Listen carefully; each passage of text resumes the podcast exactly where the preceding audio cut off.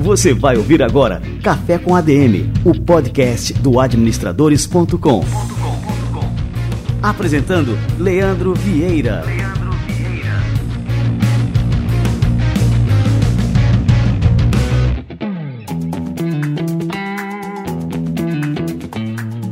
Fala galera, está no ar mais um Café com a DM, a sua dose de cafeína nos negócios. Estamos começando o nosso episódio número 192.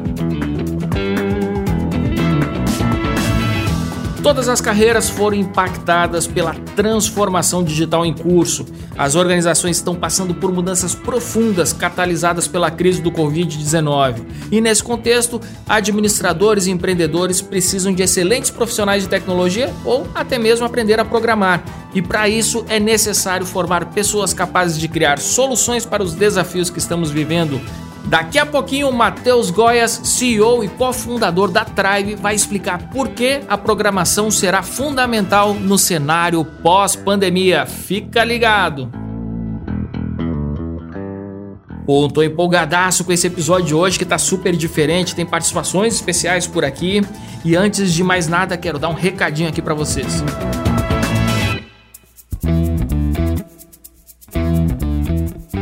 Antes de começar, eu queria compartilhar com vocês um dado importante sobre a nova realidade dos negócios nesse momento que a gente está vivendo.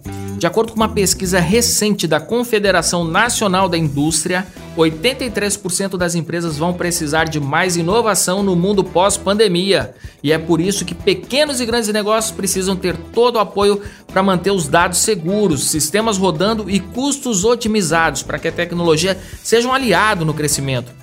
A HostDime Brasil é o parceiro certo para fazer isso acontecer. É o data center mais premiado da América Latina, com estrutura de ponta para armazenar e rodar com segurança os dados e sistemas em nuvem da sua empresa.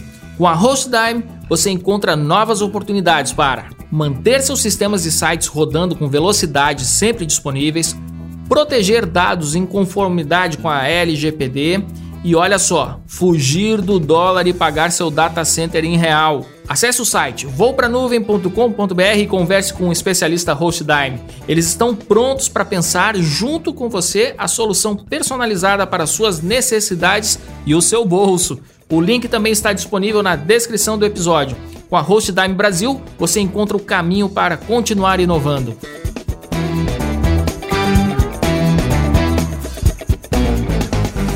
Show de bola! E olha só, agora a gente vai ter uma participação especial aqui no nosso Café com a DM com Guilherme Colbert da XP, que vai falar sobre o Expert XP, o maior evento de investimentos do mundo que está para acontecer daqui uns dias. Fica ligado! Pessoal, antes da entrevista de hoje, eu vou receber aqui um cara fantástico para falar sobre o maior evento de investimentos do mundo. O Guilherme Colbert é diretor de experiência do cliente da XP Investimentos e está organizando a Expert XP. Só para você ter uma ideia, este ano a Expert XP trará palestrantes de peso como Malala, Magic Johnson, Tony Blair, o Nassim Nicholas Taleb e o Dan Ariely. E o melhor, esse ano o evento será 100% online e gratuito. Então você já pode acessar de onde estiver, basta se inscrever no site expertxp.com.br. Bom, agora vamos saber um pouco mais sobre os detalhes desse evento incrível. Fala Guilherme, como é que tá, meu amigo? Tudo bem? Fala, Leandro, tudo bem? Prazer estar aqui com vocês, hein? Show de bola! Ô, Guilherme, me conta um pouquinho aí. A Expert XP vai trazer um time incrível de palestrantes esse ano, como a Malala, Magic Johnson, Tony Blair. Como é que vocês chegaram a esses nomes e o que, que eles têm a oferecer no debate sobre investimentos e negócios? A gente organiza a Expert desde 2011, né? Então a Expert começou como um evento focado só para assessores da XP, né? E com o passar do tempo, a gente foi é, crescendo a abrangência de públicos, né? A gente foi trazendo profissionais de mercado, a gente abriu também para clientes, a gente abriu para a sociedade como um todo.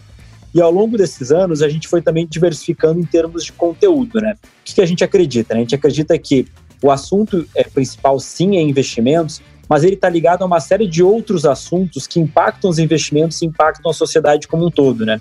Que tem a ver com economia, política, sociedade, filantropia, histórias de inspiração, empreendedorismo e por aí vai. Né? E falando um pouco mais especificamente dos nomes, né, a gente sempre tem duas formas de escolher aqueles que vão ser os principais palestrantes, né? Uma delas é através de pesquisas, né, com pessoas que já participaram do evento e pessoas que têm interesse em participar. E a outra é através de uma curadoria nossa que identifica quem são as maiores autoridades né, e influências em cada um desses assuntos para chegar nos nomes finais. Ô Guilherme, me conta como é que está sendo a experiência de organizar um evento que é totalmente online. E não é qualquer evento, né? O maior evento de investimentos do mundo. Conta um pouco como é que está sendo a preparação, a estrutura, tudo isso. Olha, Leandro, acho que organizar a Expert sempre é uma, uma coisa super bacana e gostosa aqui para gente dentro da XP, porque ele é um evento onde toda empresa ela se envolve, né? Então todo mundo traz soluções, traz ideias, trabalha no evento como voluntário. Quando a gente se propôs a fazer um evento digital, né, quando surgiu toda a pandemia, a gente se viu com a opção de não fazer o evento ou fazer algo que seria totalmente inovador, né? Então a gente entendeu o que, que já estava sendo feito em termos de eventos, né, mundo afora, eventos online, né? Viu o que, que daria para fazer diferente e aí a gente criou esse nosso formato, que é um formato que a gente chama de multicanal e multiconteúdo, né? Que tem muito conteúdo acontecendo, diversas plataformas, diversos formatos de conteúdo para a sensação que o público tem é de que, é, ao mesmo tempo que existe muita coisa, como tem muita coisa que acontece também ao mesmo tempo, muito conteúdo bacana, tem aquela sensação também um pouco de escassez de querer assistir tudo, né? Então isso acaba sendo bacana para o evento como um todo. A Expert XP ela começou como um evento que era fechado e exclusivo, mas há alguns anos vocês decidiram abrir ao público. É, você avalia que a sociedade está pronta para participar do debate sobre macroeconomia e investimentos com maturidade? Total, tá? E até te contando uma história, acho que 2017, né, foi o primeiro ano que a gente decidiu abrir o evento para cliente final, né? Então, para a sociedade como um todo. E dos três dias de evento, a gente abriu uma tarde. E aí, o que a gente fez naquele ano, né? Poxa, é, não sei realmente como é que vai ser a demanda, não sei se as pessoas vão ter interesse e tudo mais. E a gente até se projetou para uma capacidade né, de atendimento das pessoas física no dia X. E quando chegou assim uma hora antes da, da abertura do evento, a gente estava sendo fazendo um pavilhão aqui em São Paulo, tinham voltas e filas e filas de clientes esperando para conseguir entrar no pavilhão. De tanta demanda que as pessoas tinham por conhecimento pelo assunto. E ali a gente viu que era um caminho sem volta, né? Que as pessoas de fato têm interesse, têm uma carência sobre esse tipo de assunto. E aí a gente nos anos seguintes a gente cada vez mais abriu o evento para a sociedade como um todo. Né? E você falou um pouquinho, né, de como que vai ser a, a, dinâmica. Você pode dar mais alguns detalhes, né? Como é, vão ser apenas lives com os palestrantes ou vai ter um outro tipo de formato, né, com mais interatividade também? Olha, é, basicamente a gente pode dividir o evento em dois grandes momentos. Né? Um momento que acontece nas redes sociais, tá? Que é principalmente ao longo do dia, onde a gente tem uma série de lives e diferentes formatos de conteúdo relativo a cada rede. Então, por exemplo, LinkedIn, a gente vai estar trabalhando assuntos mais relativos ao mercado de trabalho, assuntos profissionais, assuntos de empresa. Instagram, a gente vai estar com lives falando mais sobre comportamento, sobre sociedade, por aí vai. YouTube, a gente vai estar com uma grade um pouco mais técnica. É, Twitter, a gente vai ter uma série de profissionais que repercutem o evento pelo Twitter. Então, não é um formato de live, mas um formato de repercussão através de tweets. E aí tudo isso entrega para o grande momento do evento que acontece no Hub Expert, tá? que é a plataforma principal do evento, aonde ali dentro a gente tem um conteúdo que ele é, é transmitido via estúdio, ou seja, é um, é um, conteúdo de altíssimo nível, com uma alta interatividade com quem estiver participando, através de enquetes, chats e com um dinamismo muito maior. Show de bola, Guilherme. Olha só, eu já garanti a minha inscrição. Não perco por nada essa nova edição da Expert XP. Anote aí na sua agenda de 14 a 18 de julho. Atenção que está muito perto. Né? Garanta a sua presença no maior evento de investimentos do mundo. E aí, Guilherme, valeu demais, cara. Leandro, brigadão. E se puder deixar um recado final, tá? É, acho que é a primeira vez que a gente vê um, um evento tão uh, com nomes tão relevantes, de tanta qualidade, de maneira gratuita é, no Brasil e no mundo, tá? Até porque a gente estudou bastante antes de fazer esse evento. Então, eu acho que é uma super oportunidade, até para nós brasileiros como um todo, a gente ter acesso a conteúdo de altíssimo nível, com pessoas super renomadas, tanto brasileiros quanto do exterior, e sendo produzido por nós, né, por uma empresa brasileira, é, conseguindo agregar para a sociedade como um todo, tá? Então a gente fica feliz de conseguir levantar essa bandeira aí da democratização de, de conteúdo e informação para as pessoas. Com certeza, Guilherme. E parabéns a todos da XP aí pela relevância desse evento, que com certeza vai fazer a diferença na vida de muita gente, especialmente nesse momento. Beleza, galera? Se inscreva no expertxp.com.br. ExpertXP, o conhecimento ao seu alcance. É isso aí, galera. Entra lá, expertxp.com.br.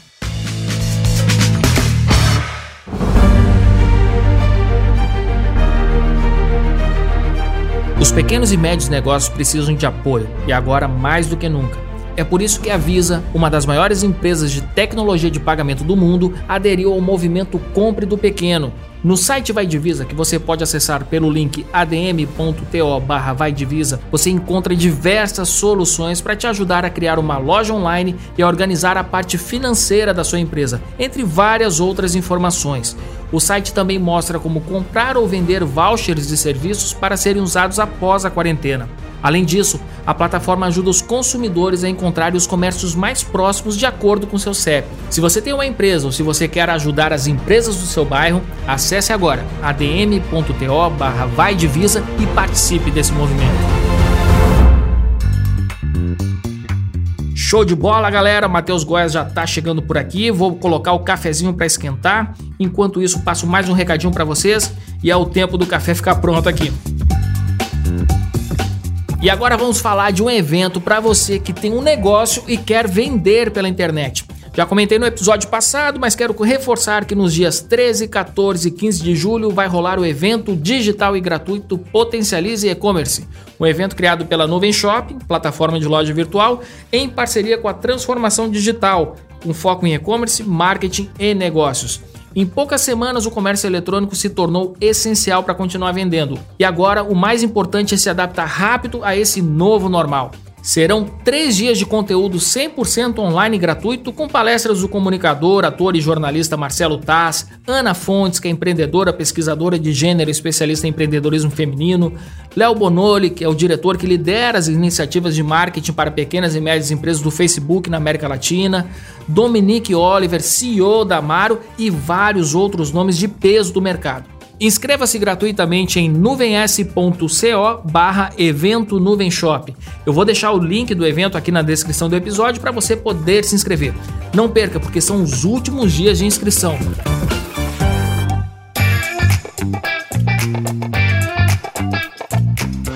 Muito bem, galera. O Matheus Goiás está chegando por aqui. Vamos nessa.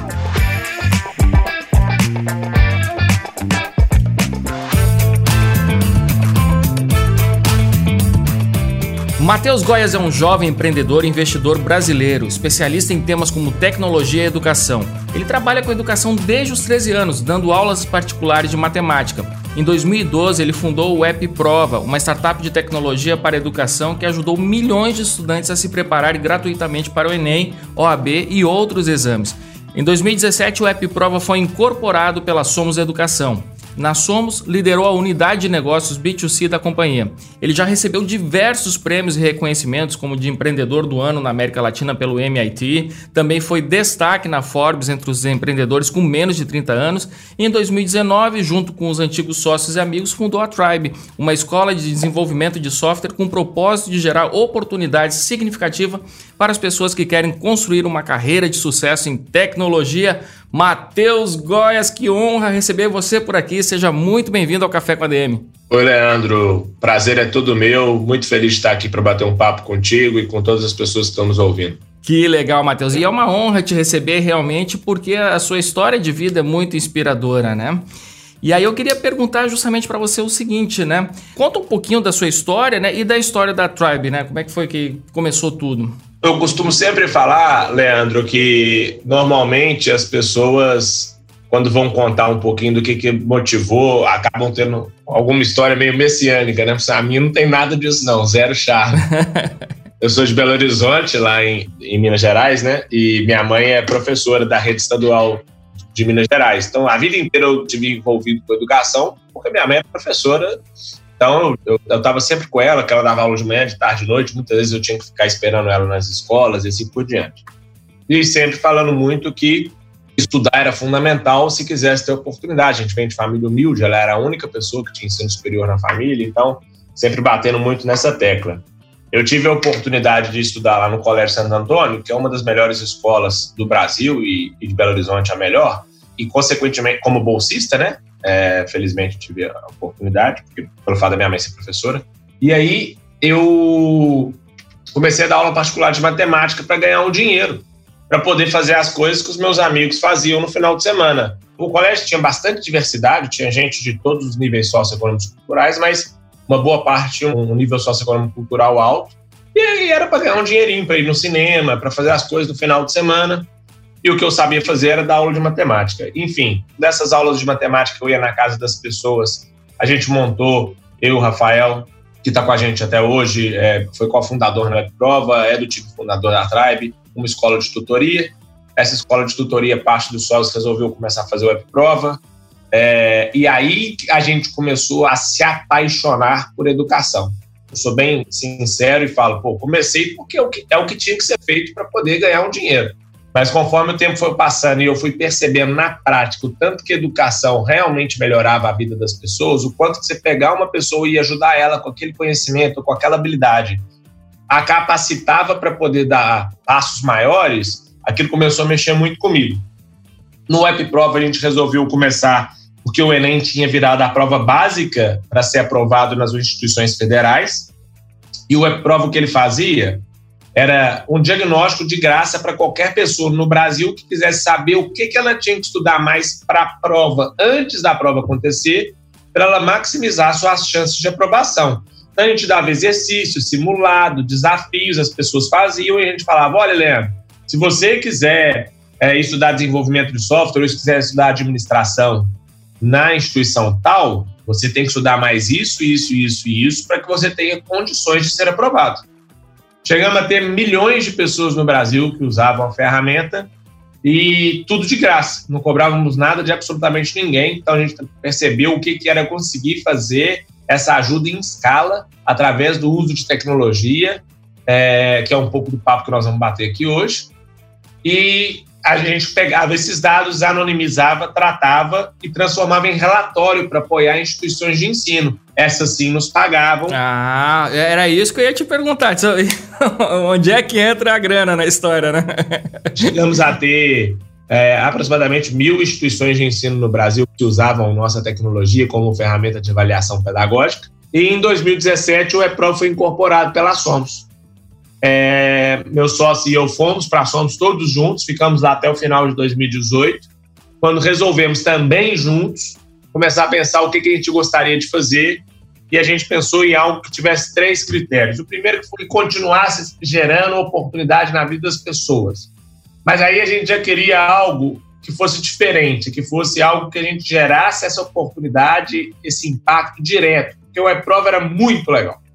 Só que a gente construía tecnologia para a escola gerar um impacto. Agora a gente queria fazer um impacto direto. A segunda coisa é que a gente queria que fosse um negócio que tivesse uma oportunidade grande.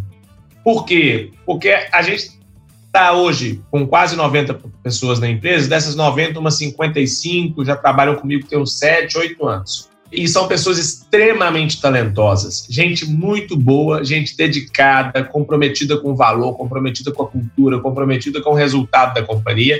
E gente boa tem que ter pista, tem que poder crescer, tem que ter uma carreira de sucesso. Então a gente tem que construir um negócio com a visão de ser grande porque conforme o negócio cresce, oportunidades vão aparecendo e as pessoas vão podendo também se ter a percepção de que a carreira delas está se desenvolvendo. Porque no fim do dia, a empresa tem que crescer, mas a carreira das pessoas também tem que crescer. Que fosse algo que resolvesse um problema complexo e atual. E aí a gente quis escolher o problema da empregabilidade. Estamos trabalhando duro para ajudar a resolvê-lo, que obviamente não é, é, um problema simples, né? E por que eu falo problema da empregabilidade? Porque a gente está no mundo inteiro, com exceção de alguns países, vivendo um cenário de alto desemprego, alta quantidade de pessoas trabalhando na informalidade, e quando você vai ver grandes empresas vivendo transformação digital, startups demandando muito mão de obra qualificada, e não existe essa mão de obra. Então, o que a gente se propõe aqui a fazer é ser a primeira escolha e formação para essas profissões digitais na América Latina, para apoiar as pessoas a ter as melhores oportunidades de emprego dentro desse novo cenário que se traça e que está sendo extremamente acelerado por conta da pandemia do coronavírus. Começamos em setembro e estamos muito felizes em, em poder sentir o, o, real apoio e como que essas oportunidades estão chegando na vida das pessoas que estão estudando conosco.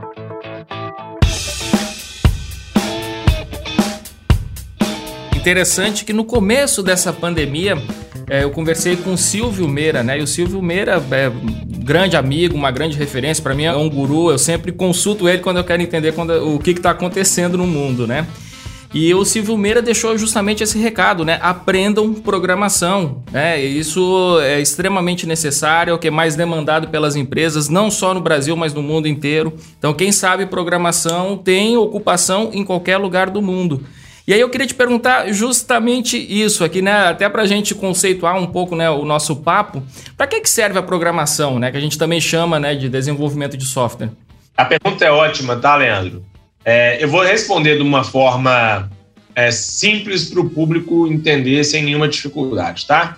Mas imaginem que programar é um conjunto de instruções que se dá para o computador para que ele te ajude a resolver um problema.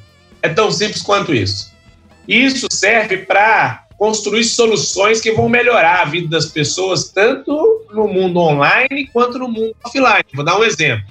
Quando a gente vai colocar uma roupa para lavar na máquina, e a gente fala assim, ah, daqui 60 segundos para, muda a temperatura da água, roda de um jeito, roda de outro, aquilo nada mais é do que um programa que foi feito para resolver um problema, que é deixar a roupa limpa, só que fracionado em partes menores. Então, programar é pega um problema grande, transforma em partes menores, ensina o computador a fazer e executa. Então, por exemplo, deixa a água entrar, põe o sabão em pó, roda, tira a água, joga água nova. Isso nada mais é do que um programa que foi escrito que dá a instrução para o computador central da máquina de lavar que executa para resolver o nosso problema, que é ter a roupa limpa. Então a gente às vezes acha que é uma coisa de outro mundo, mas é uma coisa que está nas nossas vidas o tempo inteiro. Desde as coisas que a gente está usando o celular, o computador, que é mais evidente, mas também no mundo offline, o elevador. Quando a gente pega um elevador, é um programa. É uma programação que foi feita para o computador do elevador, que você aperta um botãozinho, o elevador sobe o andar, você aperta outro, ele desce, mas é tudo através de programação que, que foi sendo construído. E de que maneiras assim a gente pode é, imaginar a importância de ter profissionais de tecnologia dentro da empresa. Isso para construir um diferencial competitivo, né? E principalmente focando na questão do mundo que vai vir, né? O mundo pós-pandemia. Oh, essa pergunta é ótima, tá, Leandro? E eu vou tentar responder com duas perspectivas, porque a gente tem empresas de diferentes tamanhos e de diferentes condições, né? Vamos pegar primeiro empresas tamanhos menores e que não trabalham com absolutamente nada correlato à tecnologia. Vou dar um exemplo, por exemplo, de um restaurante, tá bom? Um restaurante que é um setor que foi muito afetado pela pandemia, infelizmente. É, infelizmente para todo mundo, né, Leandro? Acho que é, tomara que isso se resolva o mais rápido possível. Um restaurante, ele muitas vezes não tem um time para trabalhar com desenvolvimento de software, né? Porque as margens não permitem. Então, o que ele pode fazer? ele pode começar a contratar soluções que se plugam ao restaurante, que são desenvolvidas por empresas de tecnologia, para que o administrador, o chefe é, do restaurante tenham mais capacidade de gestão e de distribuição. Por exemplo, ele pode ter um software para fazer o controle de caixa, de estoque, para garantir que ele tenha uma gestão financeira mais eficaz. Esse software provavelmente é uma tecnologia que foi desenvolvida e que ajuda ele não só a reduzir custos, mas a ter maior margem, maior rentabilidade. A tecnologia também pode ajudar ele a melhorar a distribuição, porque, por exemplo, o que a gente tem vivido agora, como as pessoas não podem ir até o restaurante, a única forma dos restaurantes distribuírem é o delivery. Então, a tecnologia ajuda muito, porque as pessoas podem conectar o restaurante às plataformas de delivery e aumentar muito o canal de distribuição e colocar aquela comida que o restaurante faz na mesa de muita gente sem que essas pessoas tenham que ligar no restaurante ou ir até lá para comprar. Então, nesse caso, essas empresas que são empresas menores, elas têm que pensar que tipo de tecnologia que elas podem usar para reduzir custo, maximizar receita, melhorar canal de distribuição e melhorar processo. É um primeiro ponto. Agora, as empresas maiores, eu acho, Leandro, que não vai ter mais esse negócio de ser uma empresa de tecnologia. Isso aqui não é uma empresa de tecnologia. Eu acho todo mundo vai ter tecnologia. Umas em maiores quantidade, outras em menores, a depender do tipo de produto que vende. Mas vamos dar um exemplo melhor agora. Uma loja, tá? Uma loja, por exemplo, de material de construção civil. Não é uma coisa que você se podia correlacionar muito com tecnologia. Pô, hoje, se essa loja tivesse um e-commerce, provavelmente ela estaria vendendo mais. Com certeza. Todo mundo vai estar diante de tecnologia, vai depender é a quantidade. E por fim, é, Leandro, o que eu quero dizer é que muitas vezes a gente pensa que tecnologia é para servir só o front office, né? Aquele contato final com o cliente, mas não é. Imagine a quantidade de processos internos que podem ser resolvidos por esses algoritmos de programação que a gente falou na pergunta anterior e gerar enorme eficiência para todas as empresas né? Com essa automatização de tarefas, às vezes, que demoram dias. Então, acho que tem uma oportunidade muito grande aí também para que as empresas, independente de serem de tecnologia como core ou não, comecem a usar mais. E o mundo vai exigir. E a gente está vendo isso com a pandemia. Olha a quantidade de pessoas que estão tendo que se adaptar, a trabalhar remotamente, a fazerem reuniões, é, tudo usando plataformas de videoconferência, tem uma série de mudanças aí que certamente vão acelerar a transformação digital. Cara, é, é, legal esse teu, teu, depoimento porque a gente passa a perceber, né, deixar mais evidente a, a importância da tecnologia para as empresas, mas não só da empresa ter acesso a essas tecnologias, aos programas, como você falou, que facilitam ali o dia a dia e tudo mais, mas também para a empresa começar a pensar em termos de tecnologia. Porque quando você só tem um terceiro que fornece para você a tecnologia e não tem ninguém dentro pensando né, no que, que a tecnologia pode ajudar, o desenvolvimento da empresa fica muito capenga, porque você depende só de uma empresa terceira que, que muitas vezes assim está concentrada só no seu software e não no seu negócio. Você tocou num ponto fundamental que é por mais que se terceirize o desenvolvimento, e eu já vi várias pessoas que conseguiram fazer esse processo muito bem, é importante que se tenha uma pessoa que domina o que está sendo construído internamente na perspectiva de tecnologia. Essa pessoa vai ajudar na construção do desenho, ela vai ter arquitetura na cabeça, ela vai saber o que foi pedido, vai saber conferir, vai ter o plano de curto, de médio e longo prazo, e muitas vezes vai até trabalhar em conjunto com quem está executando o serviço de terceirização para poder garantir a entrega de qualidade. E agora, olha que, que engraçado, até para quem terceiriza é melhor. Porque imagina, você está conversando sobre tecnologia com uma pessoa que não entende, às vezes apareceu um problema, como é que você explica? É importante para os dois lados, muito importante. E agora, eu vou aproveitar a tua expertise aqui no assunto para te perguntar justamente o seguinte, né? É, vamos supor que eu estou procurando uma pessoa com esse perfil para trabalhar na minha empresa. Vamos lá, um, um, desenvolvedor de software, né? Quais são as habilidades mais importantes? Porque isso é uma coisa também. O cara que não tem muita familiaridade é, com a questão da tecnologia, ele não sabe nem o que procurar quando vai contratar, né? E aí, o que, que é importante a gente observar nesse perfil? Olha, quando a gente foi construir o nosso programa de formação na Tribe, a Tribe forma pessoas em desenvolvimento de software. O que nós fizemos foi, poxa, vamos conversar com 40, 50 empresas no Brasil e no mundo para entender quais são os desafios de se contratar essas pessoas e quais são as habilidades que essas pessoas deveriam ter para conseguir uma oportunidade nessas empresas.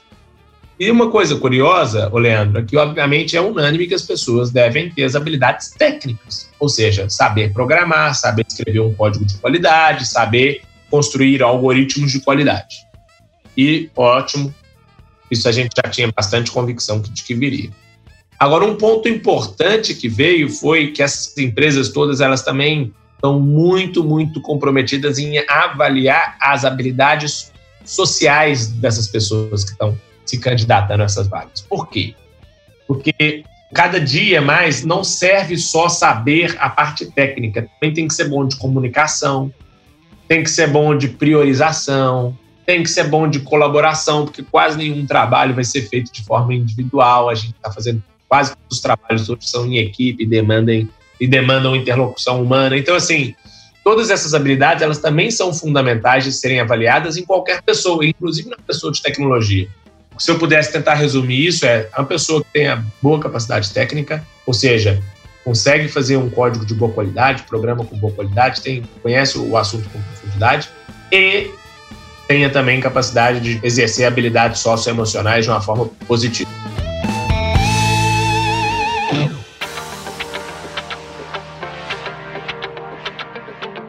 Matheus, é, o economista italiano Michele Boldrin, numa entrevista anos atrás, ele disse que a inovação destrói empregos com mais rapidez do que a educação salva. Como é que você enxerga que a educação deve evoluir para mudar esse cenário? Isso que está acontecendo no mundo, com a tecnologia evoluindo tanto e a inteligência artificial chegando, muitas vezes assusta as pessoas, mas a gente tem que lembrar, Leandro, isso aconteceu diversas vezes na história da humanidade. A gente saiu do vapor para a eletricidade, a gente recebeu a internet. O que eu costumo dizer é durante vários momentos da humanidade, teve paradigmas que foram transformados. E toda vez que tem paradigmas que são transformados, existe um período de readequação da força de trabalho. E nós estamos começando a viver um período desse. Acho que nós vamos viver isso entre a, essa próxima década que começa ano que vem e, e, talvez o meio da década que chega, então seja entre 2021 e 2035. É, obviamente exercendo aqui uma coisa meio futurológica, tá? Não tenho, não tem, ninguém tem, na verdade, muito embasamento para dizer quando que isso de fato vai ser super acelerado. Mas eu acredito que nos próximos 15 anos é super razoável poder falar. Isso aconteceu quando teve a energia elétrica chegando, isso aconteceu quando a internet chegou, e é natural que aconteça analisando a história. E o que, que a gente pode sim confirmar? Que tem esses períodos de adaptação? Sim. Mas, se a gente olha numa perspectiva histórica, é, as inovações, as grandes inovações, as, que são tecnologias também, né? Elas não aumentaram o desemprego estrutural. Muito pelo contrário. Você tem a adequação, mas você não tem um aumento do desemprego estrutural. Talvez você pode ter durante uma fase de adaptação, perfeito? Mas por quê? Porque ela vai gerando novas demandas. Ela vai gerando novas necessidades, novas profissões que não existiam antes.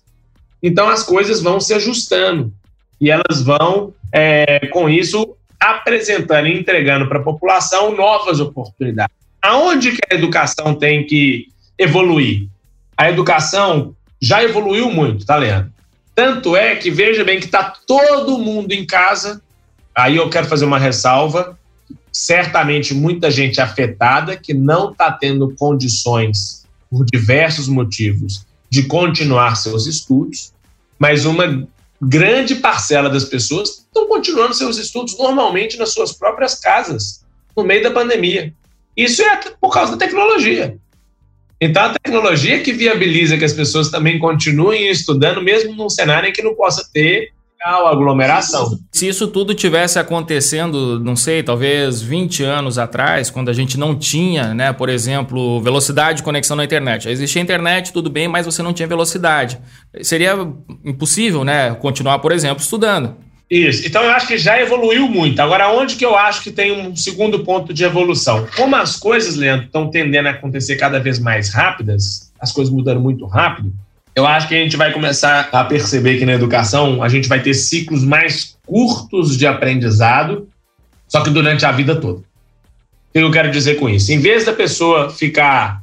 Nós todos ficamos 12 anos na escola, e aí entre 4 e 10 anos no ensino superior para se formar e começar uma história profissional, perfeito? É muito tempo. Muito tempo. Então a pessoa começa a trabalhar profissional depois do ensino tradicional, tá? Entre os 22 anos e assim por diante. O que, que eu enxergo é a pessoa vai formar na escola normal, 17, 18 anos, e vão ter ciclos mais curtos de aprendizado, com as exceções, tá? Claro, para pessoal da saúde, é, essas profissões que necessariamente exigem é, que tenha um, um, nível de preparo e de estudo muito grande antes de que se comece a atuação profissional, porque está colocando a vida das pessoas e diversas outras coisas em questão. Mas todas as outras, ciclos curtos de aprendizado. Então, um, dois anos de aprendizado, trabalho, trabalho, trabalho, seis meses de aprendizado, trabalho, trabalho, trabalho, seis meses de aprendizado, e durante a vida toda. Por quê? Porque as coisas vão mudar. Então pense só, por exemplo, é, uma pessoa que trabalha com desenvolvimento de aplicações para celulares. Se da noite para o dia surgisse o iPhone, daqui a seis meses ela deveria estar estudando para poder se atualizar. Então eu enxergo que não tem porquê, conforme as coisas evoluírem tanto e tanta disponibilidade de conhecimento livre na internet, as pessoas gastem já tanto tempo aprendendo uma coisa que está correndo risco de mudar. Se ela pode aprender bem, com qualidade, nunca abrindo mão da qualidade, no intervalo menor de tempo, trabalha, se especializa ou se atualiza, passa um tempo, estuda mais e vai assim ao longo da vida toda. Porque o que não pode mais, Leandra, é achar que todo aprendizado que a gente vai ter na vida é na juventude e meio que depois é só trabalho. Isso vai mudar. O aprendizado a gente vai ter majoritariamente na juventude, mas uma boa parte dele vai continuar ao longo de toda a vida. A educação exerce um papel fundamental de evolução para, respondendo aí, que a inovação não destrua os empregos. E a forma da inovação não destruir é que as pessoas continuem ao longo de toda a vida se atualizando para estarem à frente da inovação. Cara, a gente está completamente afinado. É o que a gente sempre fala aqui no, no Administradores, que conhecimento é o caminho. É a vida toda, não tem é, como escapar disso, né? E, e, é uma jornada extremamente enriquecedora, né? Quando a gente é, absorve isso e, e, se habitua, né? Tá sempre em busca de conhecimento, isso é, é um prazer fantástico. E eu ia comentar contigo também, em cima do teu comentário, que justamente não né, o ensino superior, eu posso pegar qualquer curso, tá? Mas vou pegar aqui o da nossa área, que é o que a gente tem propriedade para falar, a administração. Você passa lá quatro ou cinco anos numa faculdade de administração. Você entrou agora, esse curso ele não vai ter a capacidade, poucas instituições vão ter a capacidade de se atualizar nesse período de cinco anos, mas ah, vamos adaptar o nosso curso para as necessidades do mercado, para não tem como em cinco anos você mudar. Por quê? O ensino superior ele tem umas amarras burocráticas que impedem né, essa atualização constante do curso. Terminou no prazo de cinco anos o curso, você está totalmente obsoleto com relação, se você só cursou aquilo ali, você não se atualizou por fora nessas plataformas mais ágeis que estão de olho no que está acontecendo, você está obsoleto, sinto muito. Né? Então, assim, obriga o próprio. Eu não estou dizendo aqui que não é para a pessoa não fazer o curso superior, né? que eu acho extremamente rico também essa trajetória, né? existe muita possibilidade de crescimento. Mas se você tiver só né, cursando o ensino superior sem estar de olho no que está rolando por fora, que o seu curso não vai ter a capacidade de se atualizar, você termina né, o curso obsoleto. Ô Leandro, eu aprendi uma coisa com a minha mãe e aprendi isso na vida.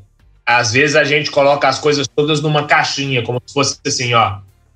Ensino superior é bom, é, ensino presencial é bom, EAD é ruim, o é, técnico é ruim, livre é ruim. Não existe isso Bom é educação de qualidade. Vai ter ensino superior? Bom, claro. Por quê? Porque a instituição é responsável com a pessoa que está estudando, ela faz os investimentos, ela se atualiza. Aí é bacana, tem que fazer. Top. Agora, aquele negócio está parado na década de 60, aí não pode porque é, é, a pessoa vai ficar ali 4, 5 anos estudando uma coisa que era da, aplicável para a década de 60 para entrar no ano 2020. Acontece muito disso ainda, viu? Isso não pode, entendeu? O que eu falo com todo o nosso time lá é sempre assim: as pessoas estudantes em primeiro lugar. O que é bom para elas, para a vida profissional. Por quê? A gente tem um, um modelo que a gente oferece para as pessoas que não têm condição de pagar, que elas só comecem a pagar quando elas tiverem uma remuneração acima é, de um patamar mínimo. Hoje, esse patamar, por exemplo, é R$ 3.500. O que, eu quero dizer com isso? Se a gente não oferecer algo que seja conectado com o mercado de trabalho atual, a pessoa não consegue um emprego e, consequentemente, não nos paga. Então, nos força a estar tá entregando o que é de melhor. Então, o que eu falo com todo mundo é: não tem problema ser curso livre, não tem problema ser curso técnico, não tem problema ser superior, não tem problema ser presencial, não tem problema ser AD, desde que seja bom tem que ser bom. E é isso que as pessoas têm que se orientar quando elas vão escolher educação. esse modelo de negócio. Você só cobra pelo curso quando o aluno já estiver trabalhando e ainda ganhando uma remuneração que você falou aí de R$ 3.500 pelo menos, né? E agora me conta quais foram os resultados desse modelo até então, né? Tanto para vocês quanto para os estudantes da Tribe. A gente cobra normal também, tá? Só que a gente entende, Leandro, que educação de alta qualidade muitas vezes foi inacessível para pessoas que não tinham condição de pagar. E eu sou um exemplo disso. Então, eu, em conjunto com sócios, todos a gente achou que, poxa, vamos construir um negócio de altíssima qualidade? Vamos, mas vamos construir para qualquer pessoa. Então, o que a pessoa tem que fazer é, não tem condição de pagar o normal da Tribe? Não tem problema. Você pode optar pelo modelo de sucesso compartilhado, que é esse modelo que a pessoa só começa a pagar depois que conquista o trabalho com a remuneração mínima. Hoje, essa remuneração mínima é de R$ 3.500. Por que, que eu estou te falando isso?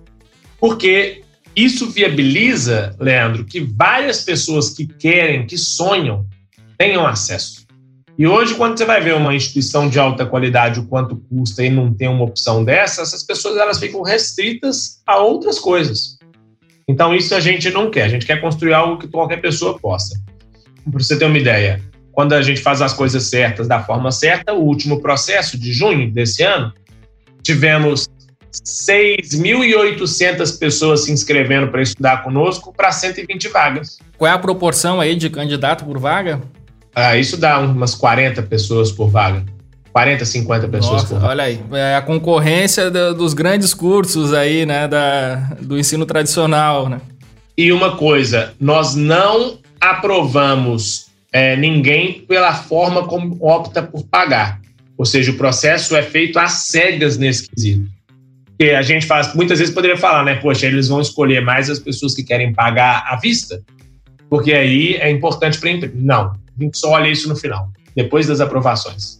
Então é um compromisso sério com o sucesso é, das pessoas que estão estudando com a gente. E sobre os resultados, o nosso curso é um curso de um ano, seis horas por dia, 1.500 horas no total. Então a carga horária é muito extensa, mas o que eu te falei, num intervalo menor de tempo, porque as pessoas vão ter mais dinamismo para suas carreiras e depois vão continuar estudando cursos muito intensos durante um intervalo de, de tempo um pouco menor. Então, são 1.500 horas, é uma carga horária altíssima, mas no intervalo de um ano, são seis horas diárias de estudo, tá? Como nós começamos a empresa em setembro do ano passado, nós não tivemos nenhuma turma formada ainda, porque a primeira turma forma agora no final de setembro de 2020. Entretanto, olha que legal, metade da turma já está contratada. Tem gente trabalhando para empresa nos Estados Unidos, ganhando em dólar. Nossa, cara. Para grandes empresas aqui no Brasil, por exemplo, a Localiza. É, então, assim, a, a gente está super satisfeito com os resultados iniciais, ciente de que tem muito trabalho para ser feito ainda e muita coisa para melhorar. Quando a gente fala de tecnologia, muita gente tem aquele é, receio, aquela imagem, ah não, isso é restrito para o cara que é um, um, nerd, que já passou a vida toda, é, enfim, de frente para um computador e tal, e acaba tendo esse receio, ah não, eu não tenho é, capacidade de aprender isso. Você diria que qualquer pessoa tem a capacidade de aprender programação? Eu acredito que qualquer pessoa tem a capacidade de aprender qualquer coisa. Só que umas pessoas com mais facilidade e outras pessoas com menos facilidade. Vou dar um exemplo para nós dois aqui. A gente tem capacidade de aprender a jogar futebol? Acho que sim. Eu não, eu, eu isso aí eu, eu já, já, já, minhas pernas não me obedecem, cara. Eu só não sei se vai novo. ser muito, eu não sei se vai ter muito, não sei se a gente vai ser contratado por nenhum clube, entendeu? Quero dizer com isso, a capacidade todo mundo tem.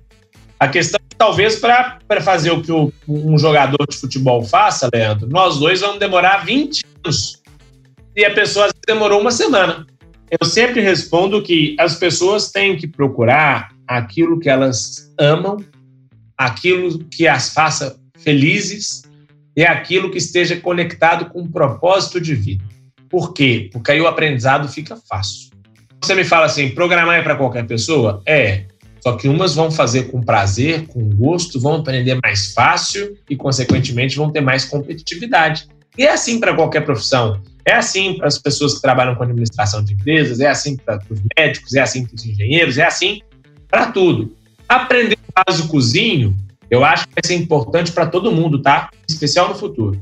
Tanto é que tem várias discussões para já se inserir programação na escola. Mas é como se fosse um inglês básico que todo mundo aprende na escola, sabe? Eu acho que isso também vai ser importante para todo mundo. Agora, a título de programação profissional para trabalhar com, acho que todo mundo é capaz, mas acho que com uma dificuldade muito grande, uma parcela das pessoas, da mesma forma que se todo mundo for estudar medicina, vai ter muita gente com dificuldade tremenda. Então, tem que ser como qualquer outra profissão, Leandro.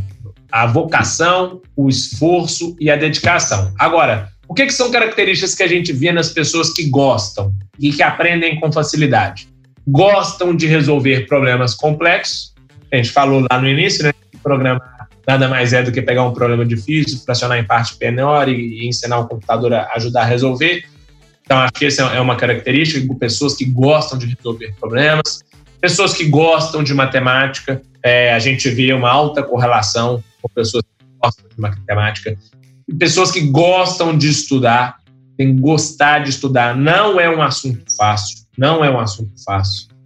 E pessoas que gostam de trabalhar, digamos assim, com o computador durante um período longo de tempo porque é um trabalho em que você está ali conversando com o computador durante um longo período de tempo, né? Então, acho que essas são características, e tem várias outras, tá? Mas as que me vêm à cabeça agora, que mostram se você vai ou não gostar do que a área é. Agora, dito isso, Leandro, tem mudado cada vez mais, mais pessoas estão se interessando pelo assunto. É uma profissão do futuro, já é do presente, mas muito mais demandada conforme a digitalização vai acontecendo. E a gente tem visto pessoas que começaram numa carreira migrar para programação e serem bem-sucedidas, tá? O que é muito legal.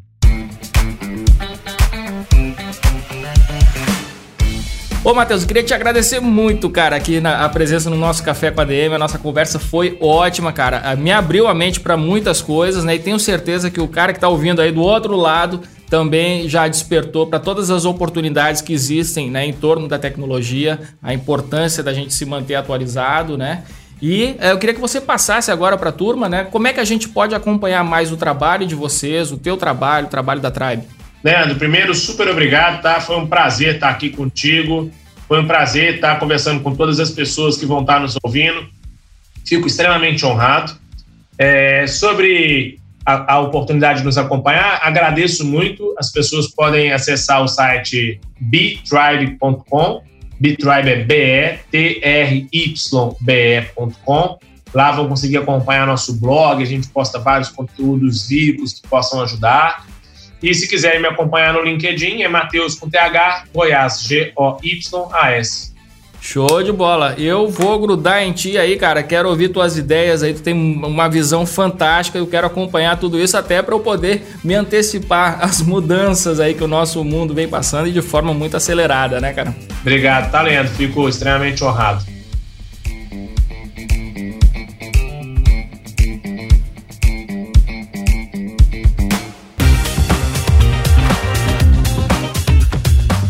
Show de bola, que entrevista matadora. Matheus Goias, que empreendedor fantástico, hein, galera? Curti demais.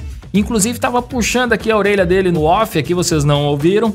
É, recomendando que ele comece a produzir mais conteúdos aí para as redes sociais para a gente poder se inspirar mais com esse trabalho dele, com a visão dele e tudo mais. É, a Tribe, para mim, é uma empresa realmente fantástica, totalmente alinhada com o tempo que a gente está vivendo e com uma missão e uma postura de, de transformar realmente a nossa sociedade a partir da educação e da educação focada em uma competência que é realmente essencial para os novos tempos. Vou repetir aqui o endereço do site da Tribe, é bitribe.com, se escreve B-E-T-R-Y-B-E.com. Dá uma olhada por lá que tem muita coisa boa. Eu já tô olhando aqui, tô curtindo demais. Muito bem, galera. Sensação de missão cumprida por aqui. Mais um café com a DM repleto de cafeína para você, para sua carreira, para os seus negócios. Na semana que vem a gente se encontra novamente por aqui em mais um episódio do Café com a DM, a sua dose de cafeína nos negócios. Até lá.